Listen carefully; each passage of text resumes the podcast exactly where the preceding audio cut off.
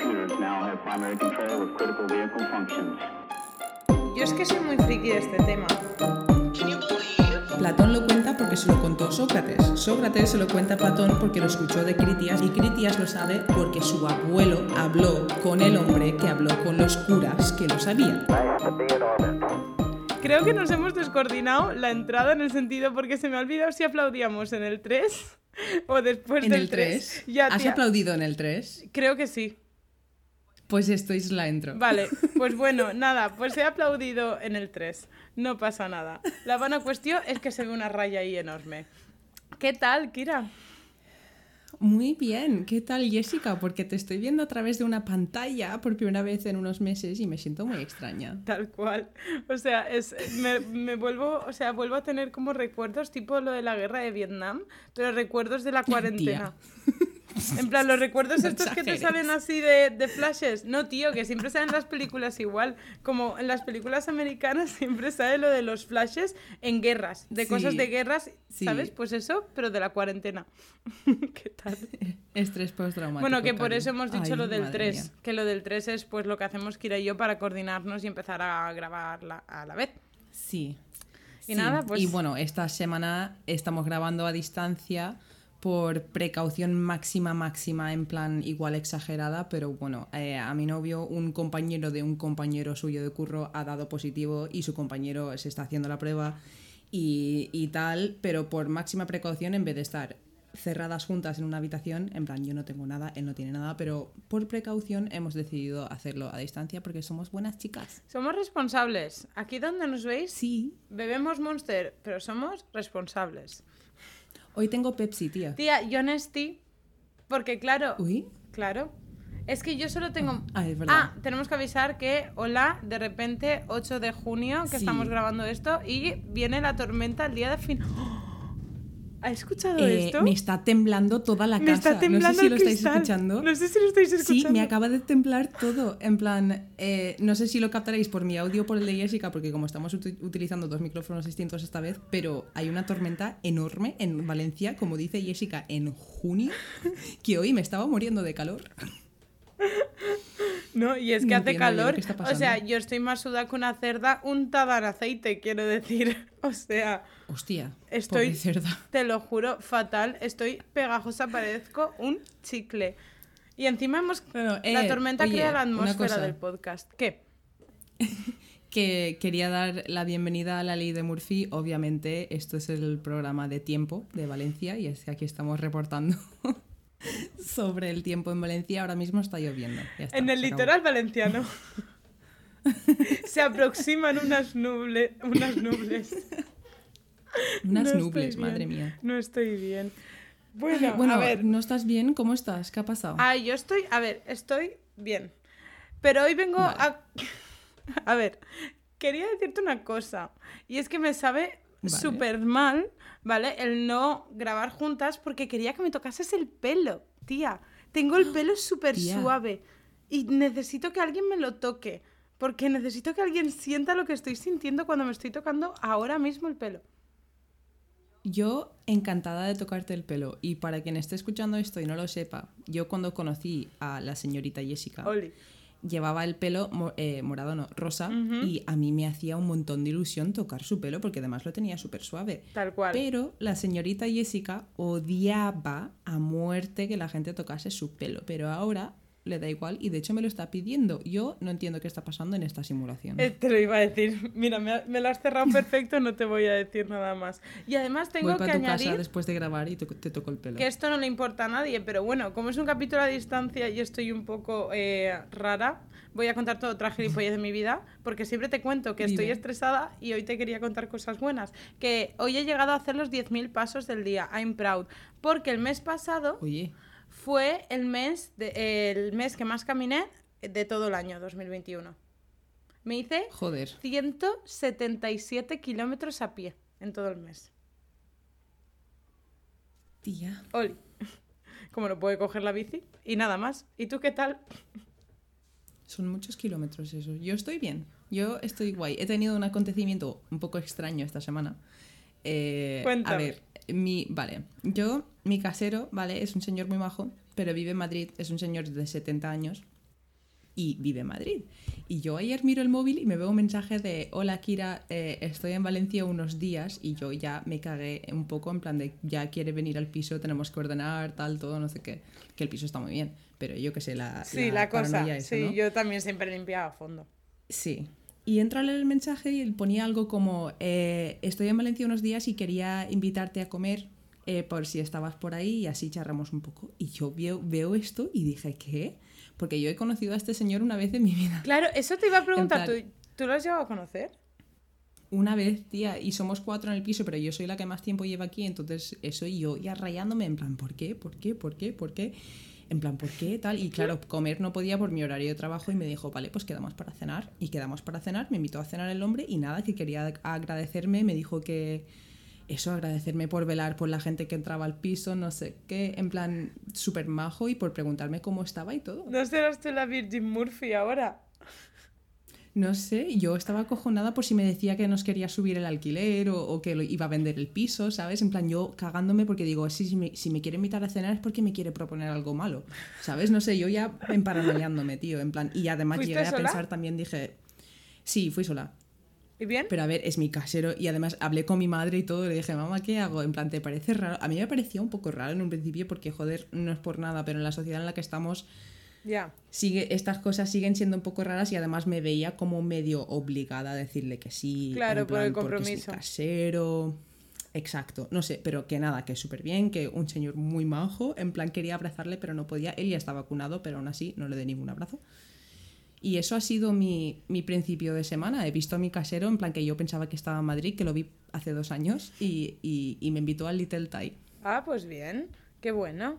Hace tiempo que no como. Sí, sí, y el, que el señor que se pidió la salsa más picante de todas, que tiene 70 años. Ese es de los de, de- del team, del equipo de mi amiga Noelia. Noelia, si me estás escuchando, este es de tu team. Noelia es que no tiene papilas gustativas, ya sabes, en plan. es otra cosa. Y yo, ah, yo quería decir una cosa que hice la semana pasada, pero como ya habíamos grabado, pues no, no, pues no lo he dicho, ¿sabes?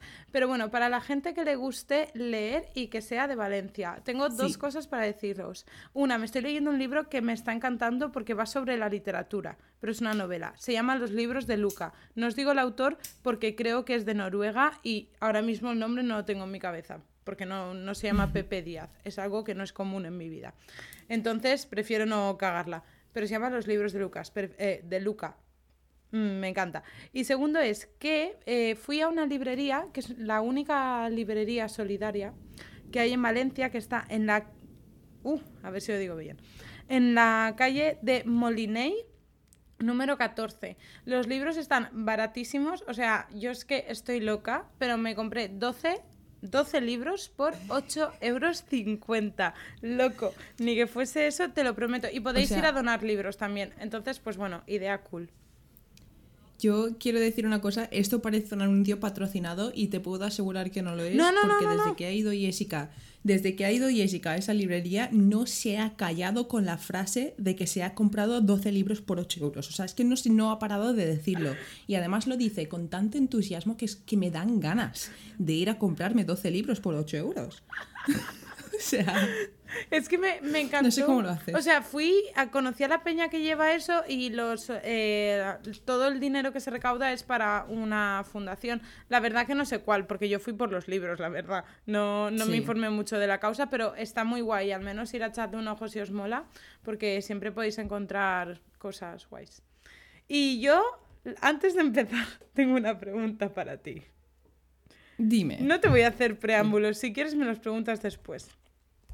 Vale. Vale, pero ¿Qué? tengo una pregunta para ti y es, ¿Elon Musk es un genio, un loco o un robot?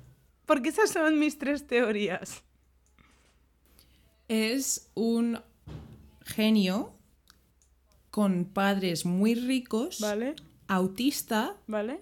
y eh, mm, caótico. Vale. No, esa es mi manera de describirlo, bastante caótico, porque sí, será muy listo y quiere hacer cosas muy interesantes para la humanidad, pero es un tío que con un tweet manipula la bolsa como si fuese su maniquí, ¿sabes? Te iba a decir lo del Bitcoin que puso en Twitter, en su Sí. vídeo de Twitter. Sí. Y flipas. Sí, Nada, pues Sí. era eso, ya está. Esa era la pregunta que tenía, porque últimamente lo estoy escuchando cada dos por tres en muchos podcasts y yo digo, nunca lo hemos mencionado y si lo hemos mencionado no he sido consciente yo. Y como que Yo- cada uno tiene una teoría y escuché lo de, eh, yo creo que es un robot y yo dije, ya ves, loco, no lo había pensado y era como mis tres A teorías. ver, yo es que tuve una época que estaba muy obsesionada yo con este hombre, nivel en plan que me sabía, eh, o sea, sus padres es, es, Sudaf- es de Sudáfrica, en plan, es que me, me, me conozco hasta la historia de cuando se quedó literalmente sin dinero en Navidades, en plan, ¿Qué y metió su, hasta su último céntimo en Tesla y le salió bien, en plan... También es mm, tener muchas cosas, mucha de- movida que ha tenido este hombre, pero siempre ha tenido el apoyo y el dinero de sus padres, que tienen mucho dinero. Pero eso, me obsesioné mucho con él porque es un tío muy inteligente, ha hecho cosas muy guays, sigue haciendo cosas muy guays, pero creo que, mm, en plan, la gente decía que iba a convertirse en, un supervillano, ¿no? En plan, pues el típico hombre que tiene mucho poder, mucha ciencia tal y decide matar a medio mundo para salvar el mundo.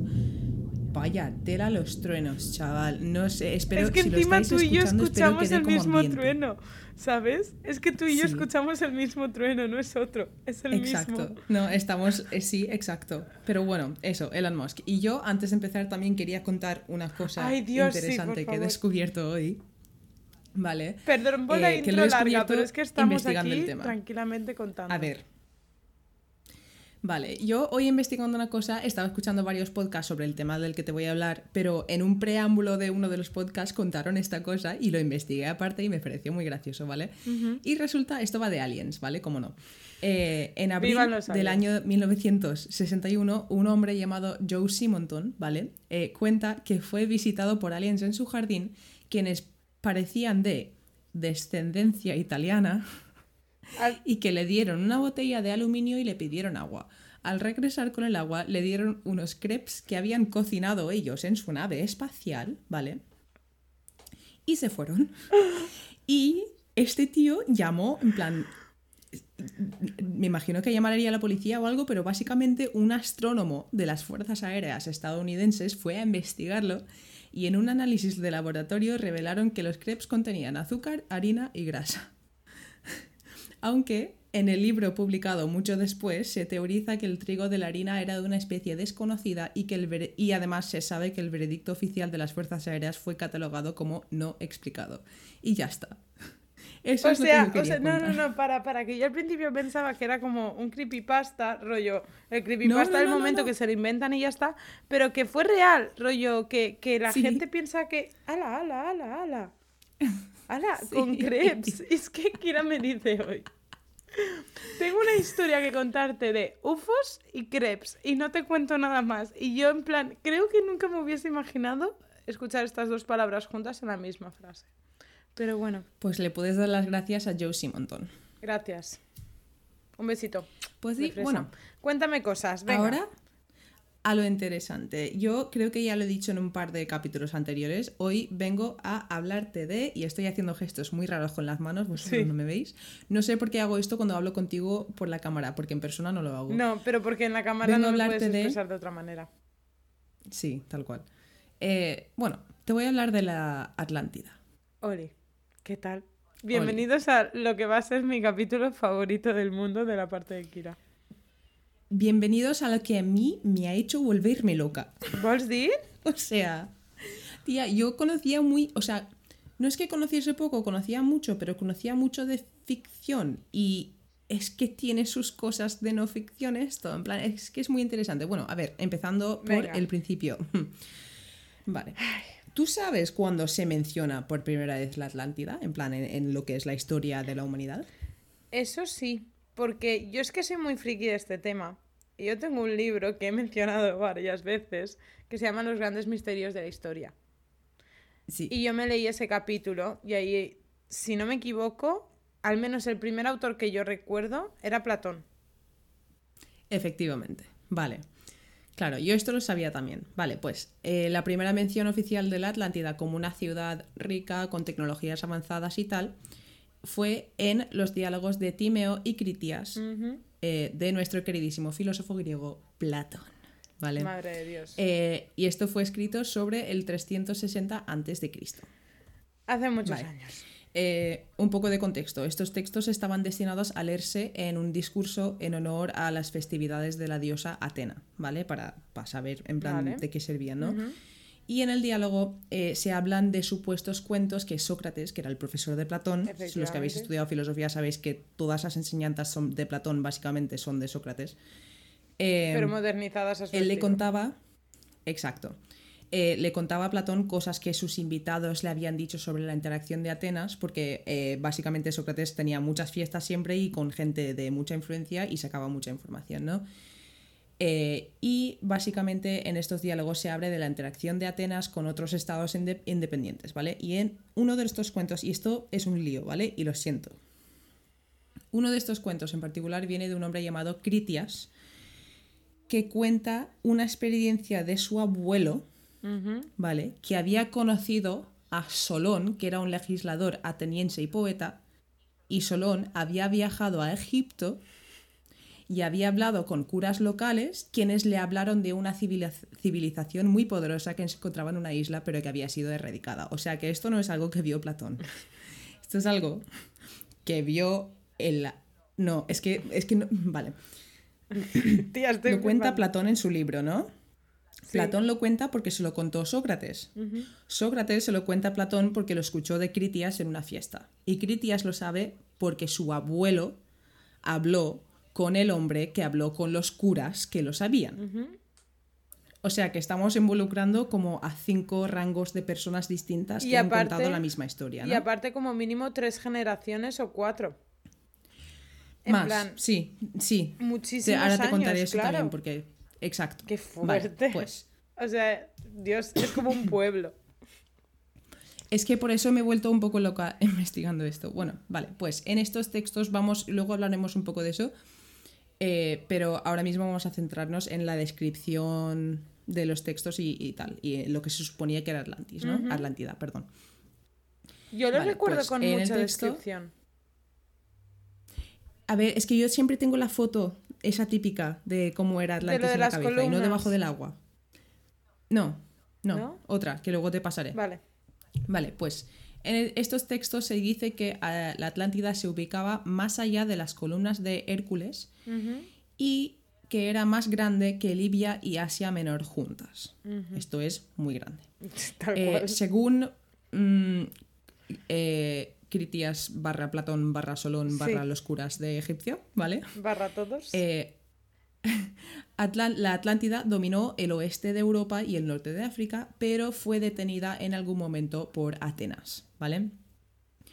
Se ve, o se, se- entiende con este cuento que se produjo una guerra increíble entre los dos y que supuestamente se produjo una, eh, algo catastrófico natural en ese momento, no especifica el qué, volcán, eh, tsunami, lo que fuese, que hizo desaparecer a la isla y además al ejército rival por completo. Y según Platón, Solón o quien quieras, eh, esto ocurrió en tan solo un día y una noche. O sea, sí, eso sí que lo recuerdo yo.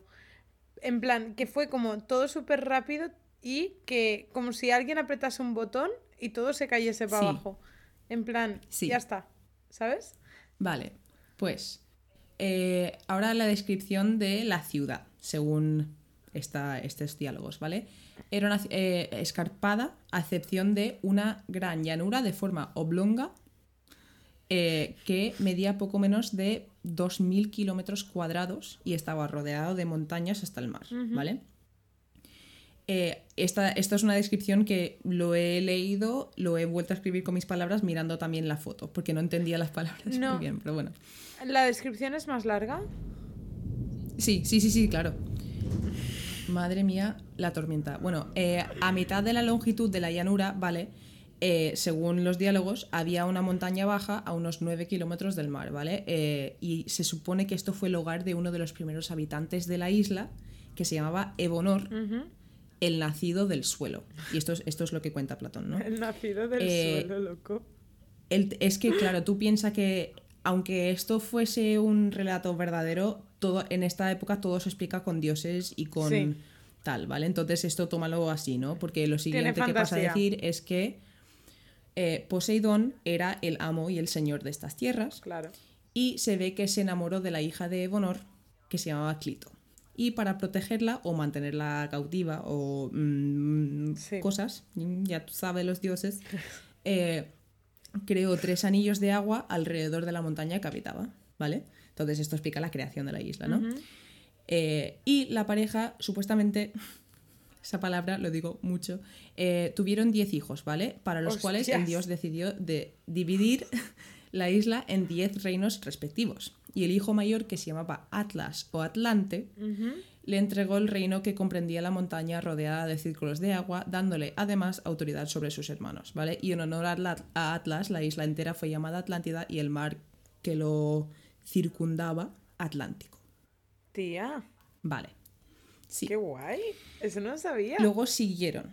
Claro, esto es el principio supuestamente de la población, no de la civilización. Luego edificaron sobre la montaña, eh, claro, la montaña al medio, ¿vale? Rodeada de círculos de agua, ¿vale? Eh, edificaron una acrópolis básicamente eh, donde destacaban el Palacio Real y el Templo de Poseidón, que todos conocemos de la Sirenita, de todas estas cosas. Sí. El Templo de Poseidón siempre sale debajo del agua en algún lado. Sí, sí, sí, tal cual. Vale.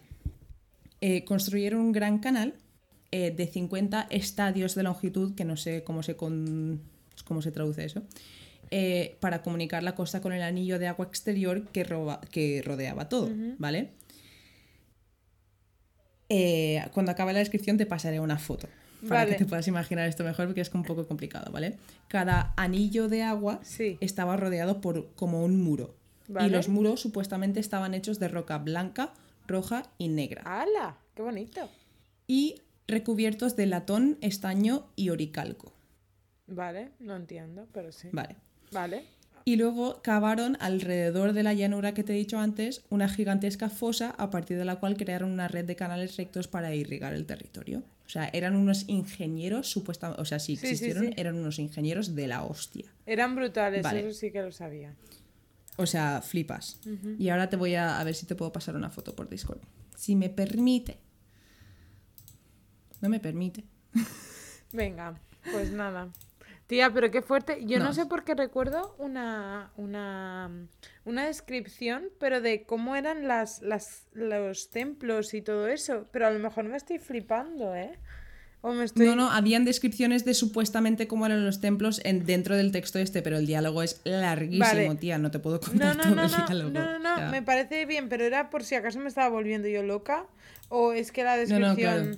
es de otro sitio, ¿sabes? Vale, te acabo de pasar una foto por Discord. Tía, qué bonito. Pero me, ¿A que sí? pero me lo imaginaba más isla, rollo. No sé. A ver, tía, que esto es un dibujo, esto no es una foto real, es un dibujo que alguien ha hecho Sí, de lo sí, que sí. ellos piensan que es. Sí, pero en plan, la idea, la idea que yo tenía en mi cabeza, pero está guapo. Está chulo. No, no, Atlantis nunca ha sido en plan. Hay gente que piensa que era una isla, pero realmente era algo rodeado por montañas. Lo que pasa es que nosotros nos ha envenenado la cultura popular de Disney y de todas esas películas que demuestran, que enseñan Atlantis ya debajo del agua, Ya. que no realmente nadie ha visto cómo sería si hubiese existido no debajo del agua. ¿Sabes lo que quiero decir? Hostia, pero está guay, ¿eh? Hmm. Vale, pues. Vale. Ahora, para los que habéis estudiado a Platón, eh, todos pues, conocemos las alegorías de, de Platón, ¿no? Y sus metáforas y las cosas que se inventaba para poder dar lecciones, ¿no? En plan el mito de la caverna, etcétera, etcétera. Sí. Y muchísimas personas piensan que este cuento, o sea, en el diálogo, es simplemente una alegoría más para demostrar que, pues, eso, que no hay que ser tan creído, básicamente porque aún así puedes perder, o también para demostrar que aunque no seas el más grande, o sea, Atenas, puedes vencer a los que te intentan machacar que son más grandes que tú, o sea, la Atlántida, Sí. ¿vale? Que tendría sentido. Eh, él describía a los de Atlántida como seres descendidos de Dios, como medio dioses, como he contado antes, descendidos de, de Poseidón y se les otorgaba tener como una tecnología súper avanzada y una armada increíble, ¿vale?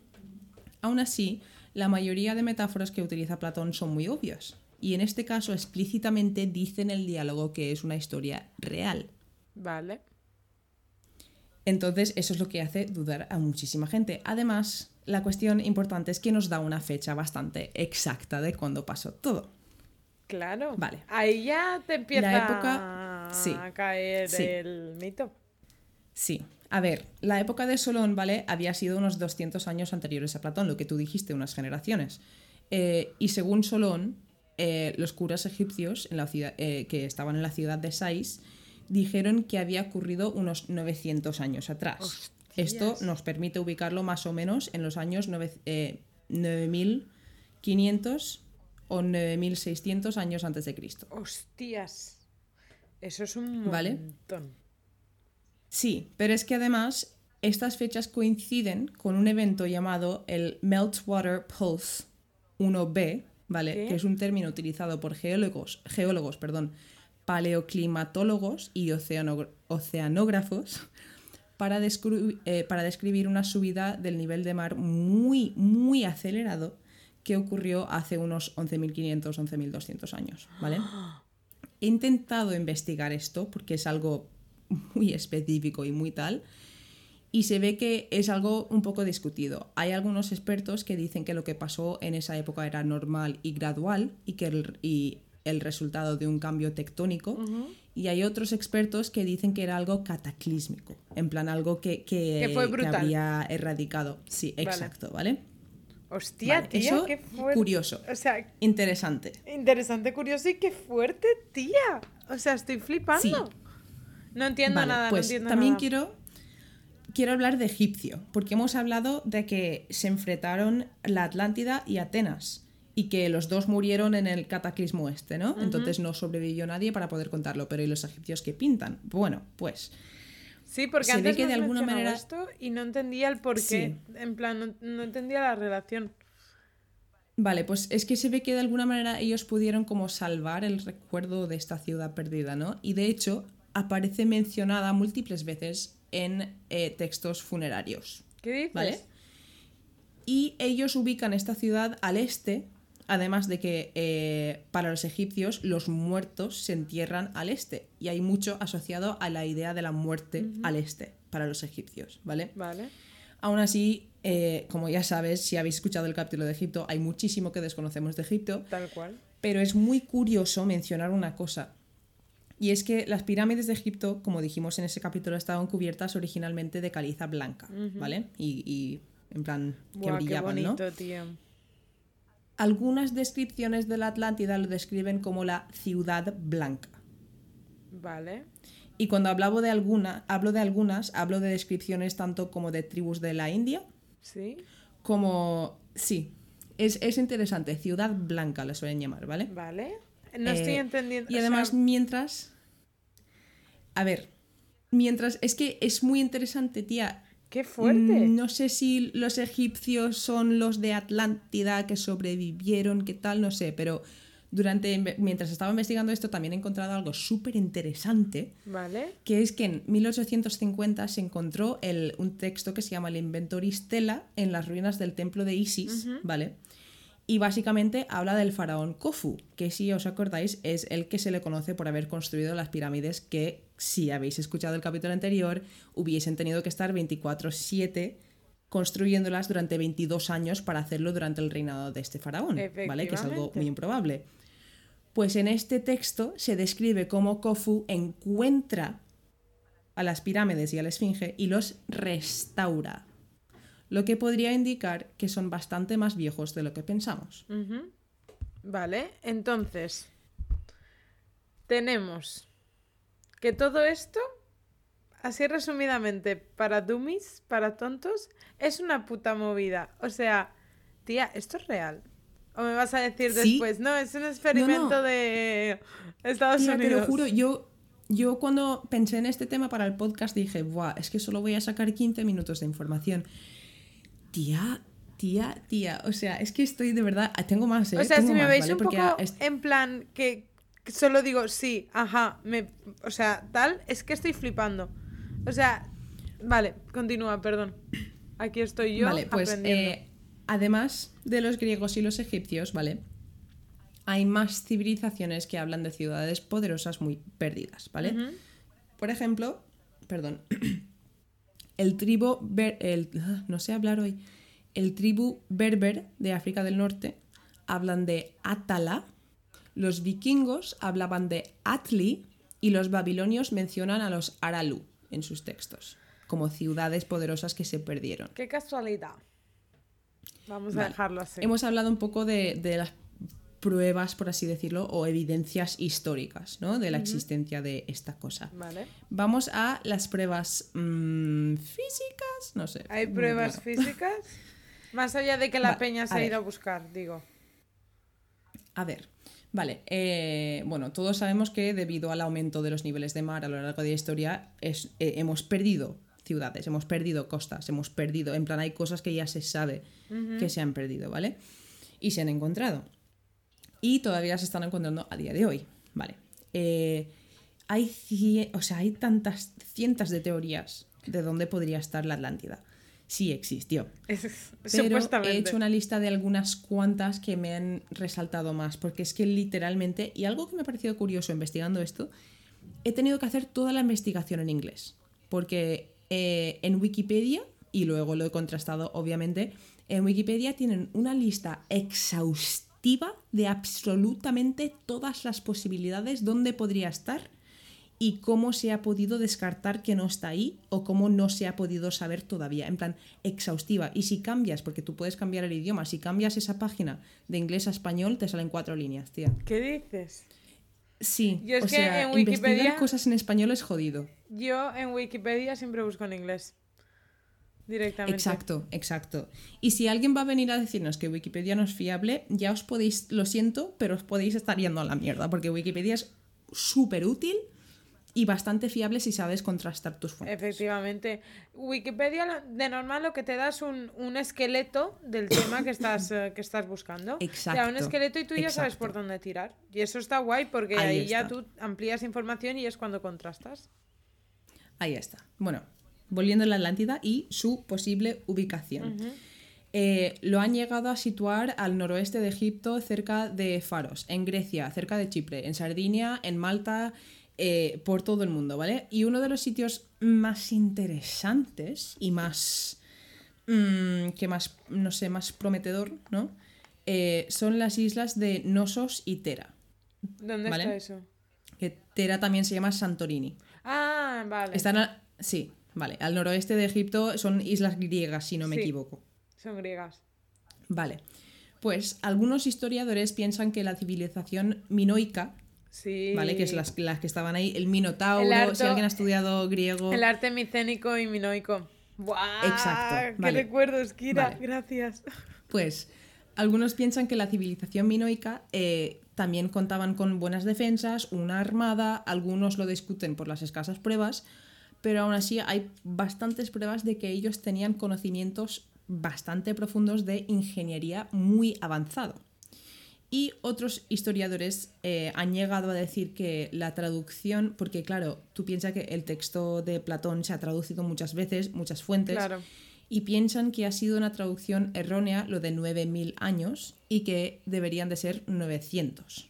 Que han traducido mal mil por, eh, cientos por mil, ¿vale? ¿Tú crees? Y si esto es verdad, haría que coincidiese la caída de la Atlántida con una erupción volcánica en el 1600 a.C., una de las erupciones más potentes en toda la historia de nuestra civilización, tan grande que se habría notado hasta en Egipto. ¿Qué dices? Sí. Tía. ¿Tú Sí, crees? Y eh, algunos científicos han llegado a reconstruir, en plan hacer una reconstrucción de la isla de Tera, de Santorini, para ver cómo era antes del evento este cataclísmico, y han llegado a la conclusión de que había una configuración de anillos entre las islas, con una entrada estrecha a un lago más grande con islas por dentro, tal cual describió Platón. Entonces, blanco y, en botella. es la teoría más eh, prometedor por ahora, pero es que ya te digo, no te puedo confirmar nada. Ahora vamos a algunas Tía. otras teorías que simplemente me han parecido interesantes y A graciosas. mí me gustaba más la primera, he de decir. Me parecía como más ¿Cuál de la amazing. primera? La primera era de los 9000 años. Era como, wow. Sí.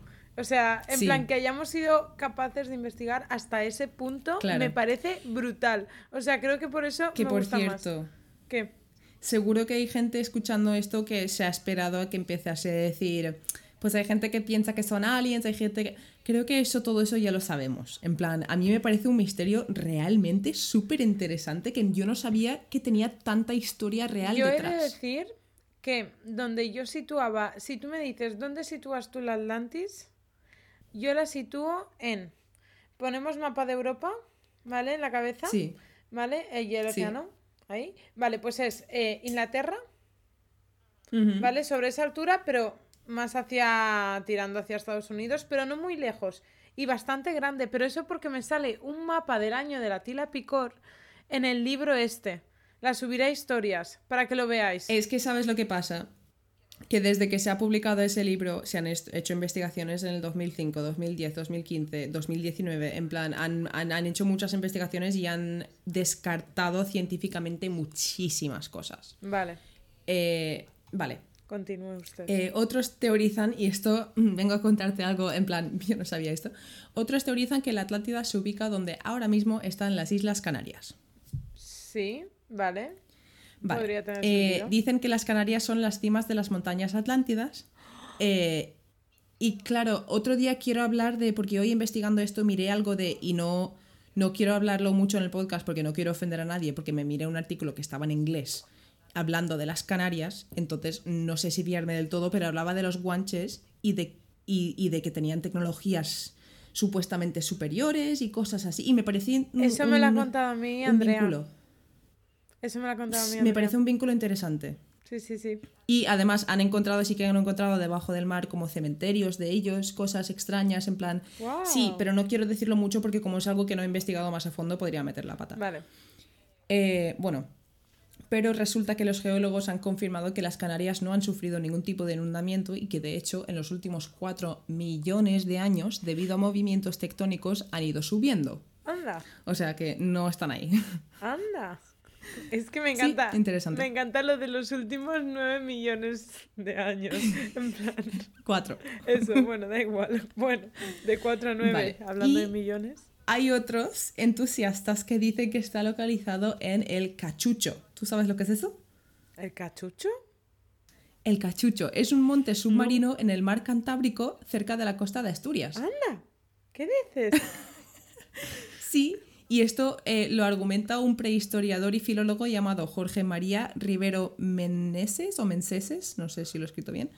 Eh, aunque estudios realizados dicen que la formación del cachucho es debido a hechos totalmente naturales y tectónicos y que no hay ninguna prueba de nada ahí, ¿vale? Pero me parece, en plan, es que me parece interesante que haya tanta España por medio, porque otros dicen que se ubica en Andalucía. ¿Qué dices? ¿Pero qué pasa? Sí, es, a ver, esta idea viene de otra teoría que dice que Platón eh, combinó como relatos distintos para crear esto, ¿no? En plan, la guerra de aquí, esta ciudad de aquí y esto de aquí, lo combinó todo y hago una historia que te cagas, Claro. ¿no? Y dice que la ciudad en cuestión que cogió como inspiración era la ciudad perdida de Tartesos que está en Andalucía, que es eh, esta, esta ciudad básicamente se perdió en el siglo VI antes de Cristo y es el, los griegos cuando llegaron aquí básicamente pensaron que los tartesos eran los primeros de la civilización de aquí y empezaron a hacer comercio con ellos. Ya. ¿vale? Estoy flipando, Y- Kira. Otro vínculo interesante aquí, no sé, es que hay algunos que dicen que se encuentran en mar irlandés. Anda. Dicen, eh, bueno, una persona realmente que ha escrito un libro, dice que ahí había una isla gigante y que por el impacto de un asteroide en los océanos cerca del año 3100 100 antes de Cristo, que cambió el eje de la Tierra y intercambió los polos, erradicó la isla. Y esto se considera pseudociencia por la mayoría de la comunidad científica y la gente se ríe de este pavo, ¿vale? Pero me- me- no sé, es Irlanda, ¿vale? Y, Me hacía y- ilusión, y teacher. no he acabado ¿Aún hay más? hay algunos locos más que, tía, escúchame, que hay 50 por lo menos, te estoy contando 10 de los que he visto. ¿eh? Eh, hay algunos locos más que dicen que la Atlántida, ¿vale? Realmente era Irlanda.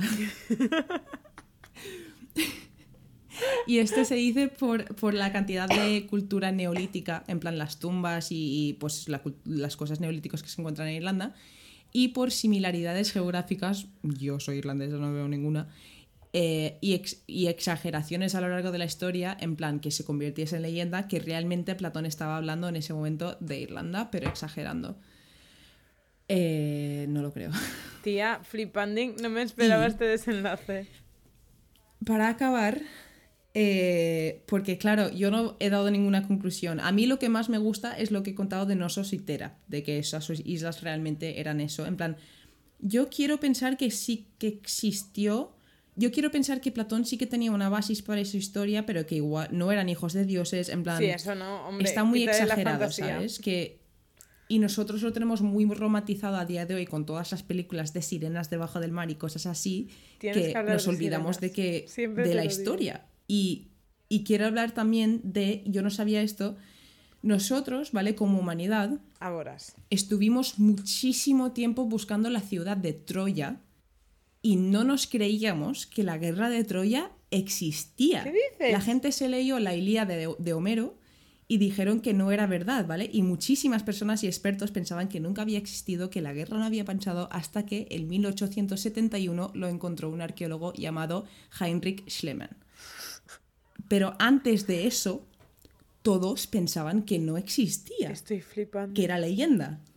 Entonces, ¿por qué no podría pasar lo mismo con esto y es todo una exageración, pero realmente sí que existe algún lado que era Atlántida?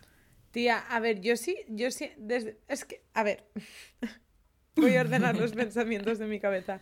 Yo este libro me lo compré con 12 años, porque yo con 12 años ya leía estas cosas, ¿vale? Y es un tochaco de Tía, 600 es que me hace páginas. mucha gracia que me digas eso. Perdón por interrumpirte, No, pero es que el primer libro en plan tocho adulto que yo me leí era una de ficción, pero era una ficción sobre Atlántida. ¿Qué dices? Te lo puede confirmar mi madre. No me acuerdo de cómo se llamaba, pero sé que tenía con cosas históricas, pero era en plan. Creo que era un- una novela de, de policíaca de Atlántida o algo, algo así, ¿sabes? En plan, pero era de eso. Yo me lo compré porque solo reconocí, porque claro, yo tenía 12 años, a mí me hablas de Kennedy y yo quién coño sé quién es ese señor, ¿sabes lo que te quiero decir? Y menos el hermano, digo, madre de... Pero sí que tenía lo de, eh, lo voy a pronunciar fatal, pero lo voy a hacer en español, eh, lo de Stonehenge, este de, de Reino Unido. Stonehenge, sí. Después está las pirámides, el Titanic y la Atlántida. Y me leí eso y fue como, tío, esto no sé por qué, confío mucho, no es porque confío mucho en Platón, pero tío, esa época la peña no tenía otro estímulo que no fuese pensar. No sé, me parece como mínimo eh, Claro. que hay que, eh, que plantearse como mínimo una vez. Y segunda, yo sí que creo que pasó algo. Lo que pasa que no sabría decirte qué porque me parece tan flipante que desaparezca una isla que no sabría decirte qué fenómeno, en plan, si es un asteroide, si es lo del mar, si es lo de placas tectónicas o movidas, ¿sabes? No sabría decirte el qué. Claro. O sea, pero sí que creo que es- existía. Pero me parece muy fuerte. Yo no sabía que España hay Hmm. posible que- localización. Hay como, hay como tres o cuatro teorías, por así decirlo, en plan, la de la que niega totalmente la historia de Platón y dice que no existió y que es toda una metáfora, la que acepta totalmente la historia de Platón y dice que es tal cual como era, y la que, creo que esta soy yo, la que acepta que había una ciudad que se perdió, pero que no necesariamente ni se llamaba Atlántida ni tal, en plan, pero sí que era importante y sí que tenía algo que ver con Atenas. ¿Sabes lo que te quiero decir? Sí. En plan, yo creo que es algo de verdad sí que tiene, pero al ser Platón, pues oye, mm, exagera un poco las cosas para que le hagan caso a la peña. Pero por eso te digo que como mínimo hay que planteárselo una vez, ¿sabes? A los, a- Sí, sí, sobre todo esa peña que es Es súper que- escéptica, que todas estas cosas ya es como que se Tía, cierran manda. Yo venía preparada a contarte un cap- a- a- en plan a- como si fuese un capítulo de Lagonés, Sí. en plan a contarte más cosas gilipolleces y teorías gilipolleces y obviamente las hay, hay gente que piensa que son aliens, hay gente que piensa que siguen ahí abajo y son sirenas. No he mencionado esas teorías porque habían tantas cosas reales que ya son misteriosas de este caso que es que no no me ha hecho falta ir a eso, ¿sabes? Tía, da igual. Yo compro la idea de son sirenas. O sea, yo quiero esa. Yo soy una sirena. O sea, yo en algún momento fui una sirena. Porque existen, chicos. Eso lo, os lo prometo yo. O existieron. Ay, madre Ay. Me ha encantado, tía. Te lo juro, no me imaginaba esto. Yo. Yo tampoco. Es jodidamente interesante, tía. Sí, tía. De hecho, lo que yo te traigo es una mierda en comparación a esto, ¿eh?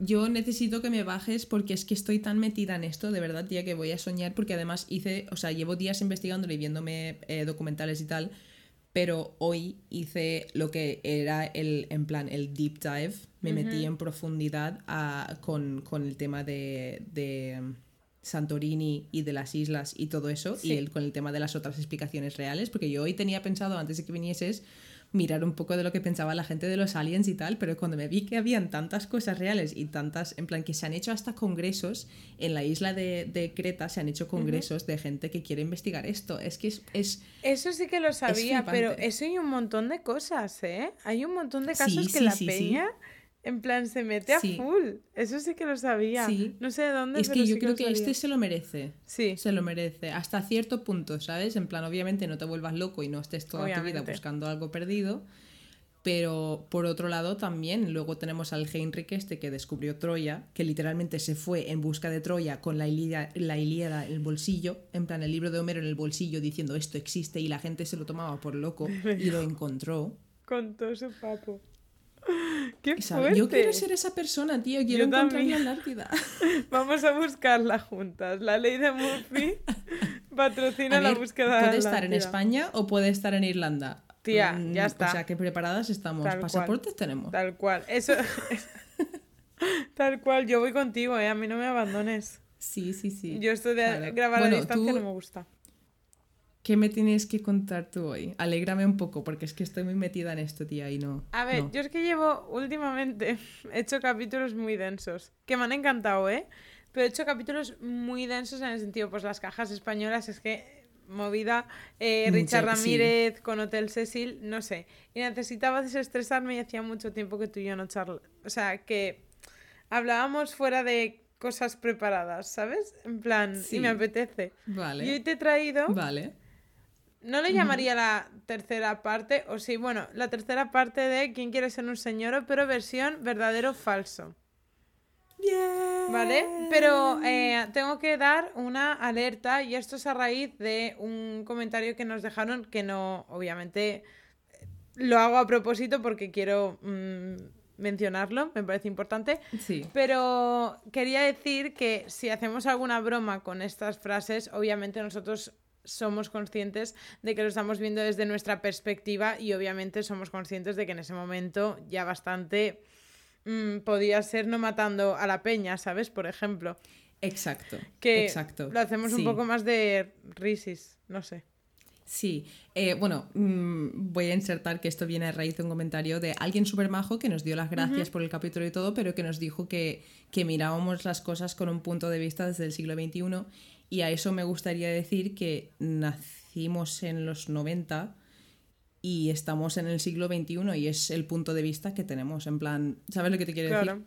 De, Efectivamente. de no, no podemos tener otro punto de vista porque este es el nuestro y, y este podcast está diseñado para, la, para gente de nuestra edad, obviamente, que tenga también este punto de vista. Y, Efectivamente. y, y nada, gracias por escuchar. Efectivamente. ¡Y es que he visto mosquito!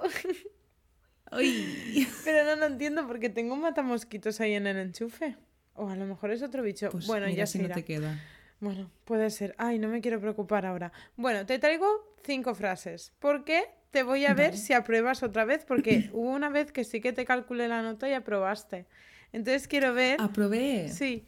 Entonces quiero ver ahora. volver a probar. ¿Vale? Si apruebas. Hay algunas que son canciones, hay otras Vale. que son películas y hay otras que son peña que dice cosas. ¿Vale? Y tú me tienes que decir si es verdadero o falso. Ok. Vale, número uno.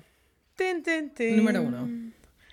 Eh, estaba pensando en ver si podía, en plan, si el derecho, los derechos de esa música, del música de quien quiere ser millonario, estaban libres, porque si lo están, voy a ponerlos. Ahí de fondo, en plan en bajito. Claro. Bueno, número uno.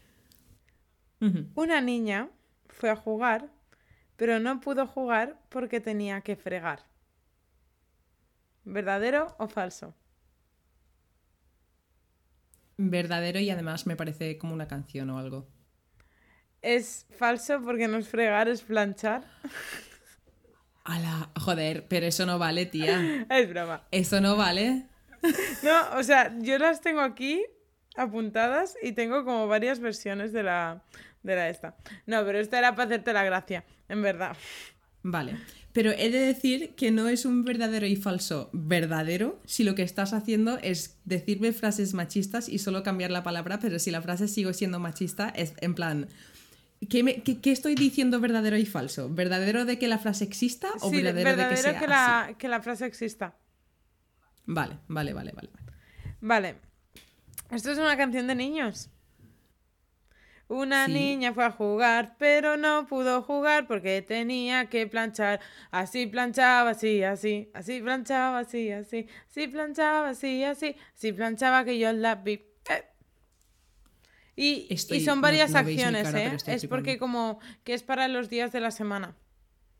Y son Hostia. varias acciones, pero, eh, o sea, tengo la, la melodía aquí en la cabeza. Joder.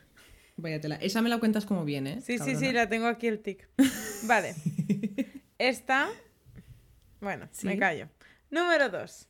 Terenín. Vale. Vale. Qué mal, no lo voy a poder hacer. Vale, bueno, sí. Cada aliento que tomas, cada movimiento que hagas, ca- cada atadura que rompas, cada paso que des, te estaré vigilando.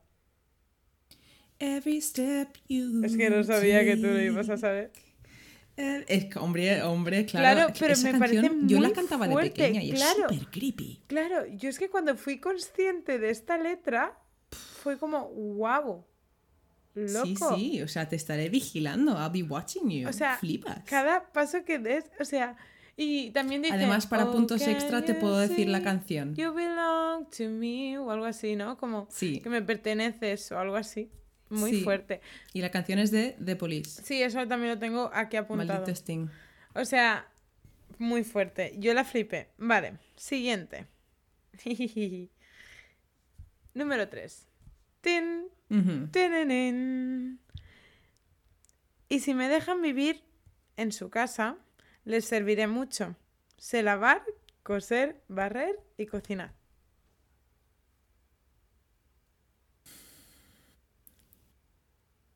A ver, ver- verdadera, no sé. ¿Te suena? No me suena de nada. ¿Y en inglés tampoco? A ver, vuelve a decirlo. Y si me dejan vivir en su casa, si me dejan ustedes vivir en mi casa, en su casa, les serviré de mucho. Sé lavar, coser, barrer y cocinar. ¿Eso es una canción? No. I can cook, clean. No me suena, ¿de qué es? Es Blancanieves, tía. Ya ves. Cuando ella se despierta Eh, de los la cuentos cama. antiguos de Disney son lo más machista que hay en este mundo. Sobre todo la época del Renacimiento, que es esa época Sí. de la Bella y la Bestia y En la época de que eres una princesa que necesitas que te ayuden y te tiene que salvar un tío. Efectivamente, la Sirenita creo que también Sí. es de esa época, porque después viene Moana sí, que y toda literalmente pierde la voz por un hombre. Me quiero pegar un tiro, tío. Es que... Pero no sé, o sea, yo ya digo, me parece peculiar, ¿sabes? En plan, me parece Sí. obviamente de acorde a la época, lo entiendo, ¿sabes? Pero me parece peculiar porque encima ves la escena y no te das cuenta. O sea, porque encima donde lo he encontrado te ponía como el fragmento de la escena, pero de los tres minutos. Claro, entonces tú lo Sí. estás viendo y tú no te das cuenta. ¿Sabes? Yo porque me estaba fijando, pero de repente lo hice como súper rápido y los otros empiezan a discutir, ¿sabes? No sé, tía, me parece como súper, como sin querer, ¿sabes? Pero ahí te la Sí. mete, ¿sabes? Vale, número 4. Dime. La mujer no necesita escritorio, tinta, papel ni pluma. Entre gente de buenas costumbres, el único que debe escribir en la casa es the husband, el marido. Vale, esta frase obviamente lo ha dicho alguien y me da a mí que lo ha dicho alguien hace mucho tiempo porque hablan de plumas. Eh, algún filósofo o algo. Lo ha escrito un señor que tengo un libro ahí de él, que lo leí en la carrera, que se llama Molière. Molière es el Sí. escritor de Don Juan. Don Juan y Doña Inés, versión inglesa. Eh, francesa, Sí. perdón. Y me parece curioso, ¿sabes? Porque mm, después me parece curioso lo del escritorio, la tinta, el papel, ni pluma. Es como que no tenía de hecho un espacio.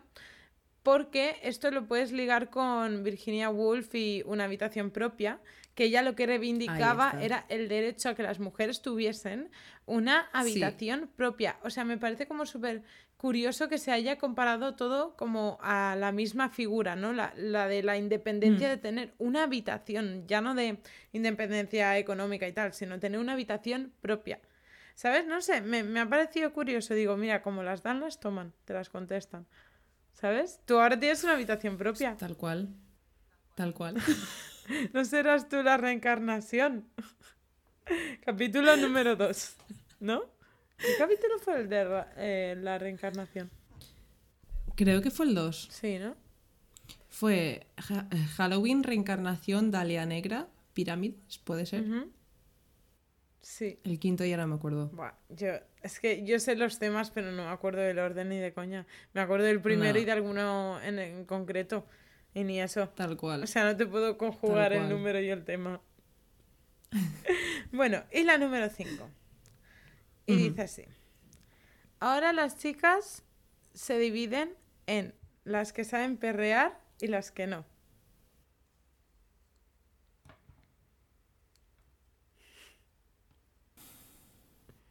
¿Tú cuál eres, Jessica? ¿Tú sabes perrear? Tú sabes que yo sé perrear. Sí, sí. ¿Y tú? Vosotros no lo sabéis, pero Jessica sabe perrear. Y yo estoy aprendiendo. Lo sé. Me encanta. ¿Qué crees? Em, sí, sí. Y no sé, letra de canción, alguna canción de reggaetón así asquerosita de alguien que no me gusta. Sí, ¿no? Frío, frío. ¿No? ¿Frío? ¿Qué es? Frío es que no, que no tiene nada que ver. No, que digo que Ah. qué es, que quién lo ha dicho. Yo pensaba que no sabías lo que era y explicándote esto. Eh, am, lo ha dicho, tú conoces un programa aquí en España que es súper conocido, que se llama El Hormiguero, ¿no? No digas su nombre. No, no, no me menciones al, al pequeño endemoniado de mierdas ese, tío. Así, No. postura de o sea, es que, yoga. es, que, es, que, es que de verdad que lo odio, ¿eh? Mira que a mí No soporto. me parece un cuñado, en verdad. Pero no tengo nada, es como un señor como que me da pereza, ¿sabes? Y ya está, en plan. Tío, a mí no me da pereza. En plan, tú estás en la tele todas las semanas. En plan, tienes a gente viéndote y vas por ahí preguntándoles a niñas pequeñas si tienen novio. En plan, Tía, ¿tú viste lo de Blanca Suárez y la niña pequeña? Lo de que le preguntaron, así que, que si le gustaba algún actor o lo que sea, y dijo Blanca Suárez y le dijo, bueno, pero me refiero a gustar, gustar. No le es dijo, de, no, ¿a que pero como no eso puede como gustar a una actriz chica? tal, ¿sabes? En plan, Sí. joder, macho. en- Sí. no sé, y... Sí. ah, Esa es otra, tío. La idea de, la idea de, en plan, una niña de 6, 7 años le dices, ay, ya tienes novio, no sé qué, no sé cuántos. En plan, o yo qué sé, es que mm, si hubiese dicho, pues me gusta este actor y hubiese sido un chico, no lo hubiese contestado, pero como actor, ¿no? ¿Sabes? Claro, es porque es una chica, Es como tía. la Es que... fa- negación instante a, a que los niños desde pequeño ya tienen ese, esa cosa por dentro que les dice quién les gusta y quién no, porque yo, yo te puedo asegurar que yo tenía profesores en el colegio, o sea, profesoras, Sí. Que yo cuando era pequeña era mi profesora favorita y quería ser su mejor amiga, pero yo a día de hoy me doy cuenta de que tenía un crush gigante. O sea, cosas que yo, Yo- reconocía con chicos de mi edad o chicos profesores mayores o lo que sea, que, que de niña pequeña pues te obsesionas un poco y dices, ay, me encanta, no sé qué, qué guapo es, que me pasaban igual con chicas, pero yo en mi cabeza decía, ah, no, no, no, es, es una amiga, porque se negaba directamente todas esas cosas. Yo en el instituto no. En el instituto de mujeres no tenía ninguna crush. De, de chicos sí. tenía. Y- y, de chicos tenía uno, ¿eh? Después tenía profesores que los amo con todo mi corazón y que los amaré toda mi vida porque me han enseñado cosas increíbles. Pero en el sentido de. No eran como crush, ¿sabes? Tenía un crush Sí. real. Yo en el instituto tuve un crash muy grande con un profesor que espero que nunca escuche esto, mi profesor de filosofía de bachillerato. Mira, mm, eh, gracias por darme mi, mi, ¿cómo decirlo? Mi pasión por la sabiduría porque me enamoré de ti. y me enamoré de tus clases y me hiciste enamorarme de la filosofía, así que muchas gracias. Porque además, hoy pensando en Platón con todo esto, me salió Platón en, en la selectividad y gracias a este profesor y como contó el mito de la caverna, saqué un 10. Tía, yo, mi crush, como tal, fue mi profesor de inglés de segundo de bachillerato.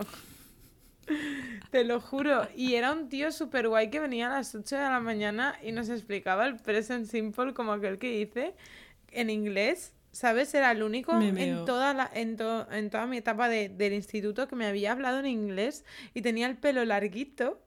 ¿Sabes? Y era un hippie de la Sí. vida. Venía con vaqueros, pero con camisas de estas de natura, ¿sabes? Sí, Y, me sí, tío.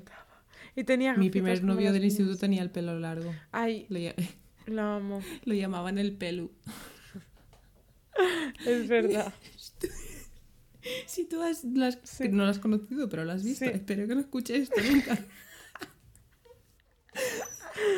Bueno, y nada más para hoy. Esto era la tontería que te he traído. Bueno, tengo más, si quieres saber más random que, de- que tengo, pero a lo mejor Dime la, si- la, más, la que más pienses que me vaya a cabrear. la que más.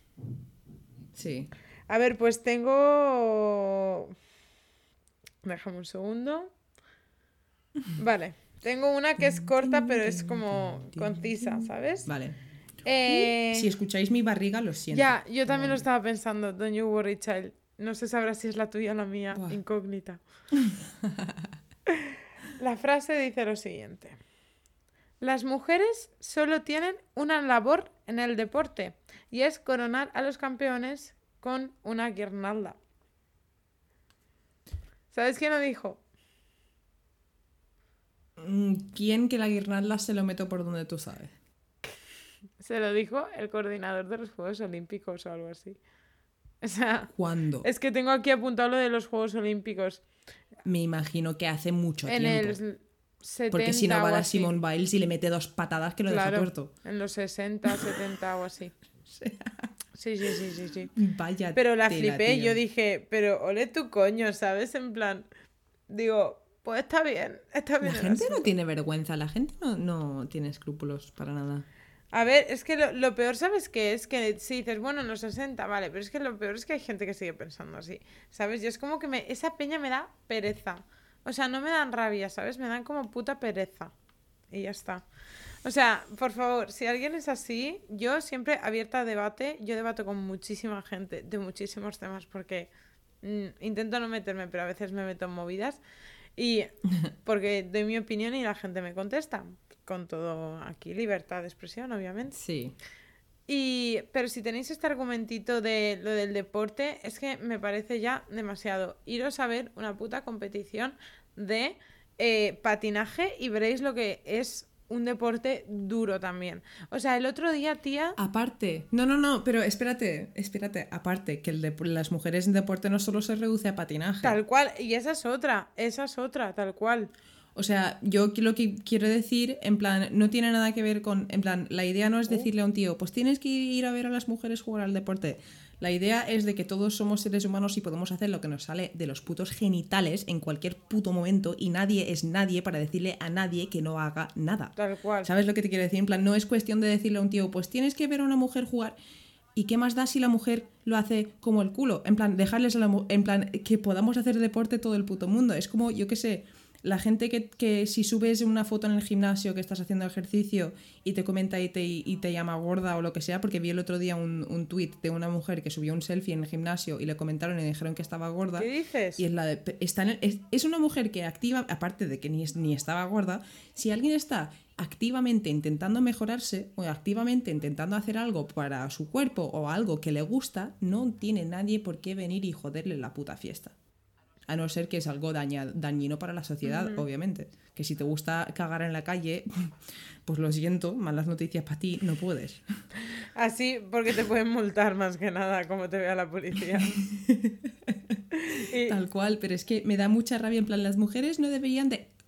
cállate la puta boca. Si Tal la cual. frase empieza por las mujeres no deberían, debería de acabar en las mujeres no deberían de matar a todos los hombres porque sería muy malo, pero tenemos ganas a veces. Tía, yo lo Esa que, es la lo frase. que- a lo que me refiero es que, por ejemplo, yo he visto partidos de fútbol de hombres y de mujeres, ¿vale? De los dos. Y a mí Eh, es que... Los partidos de fútbol de mujeres Estela, ¿eh? son bestiales. Estela. tía. Son bestiales, son unas fieras. eh, es brutal, Flipas. ¿eh? Y flipas porque... Y no se, tiran mueven- tres minutos dando vueltas por el suelo porque se meten una hostia pequeñita. ¿eh? No, no, no, Eso no, no, lo he visto yo nunca en el fútbol femenino. No, porque lo otro es show y para dar por culo, ¿sabes? Pero a lo que me refiero es, eh, um, si te gusta el fútbol, ¿por qué no ves fútbol femenino? ¿Sabes? Y además de cuando la gente dice también, me, me parece...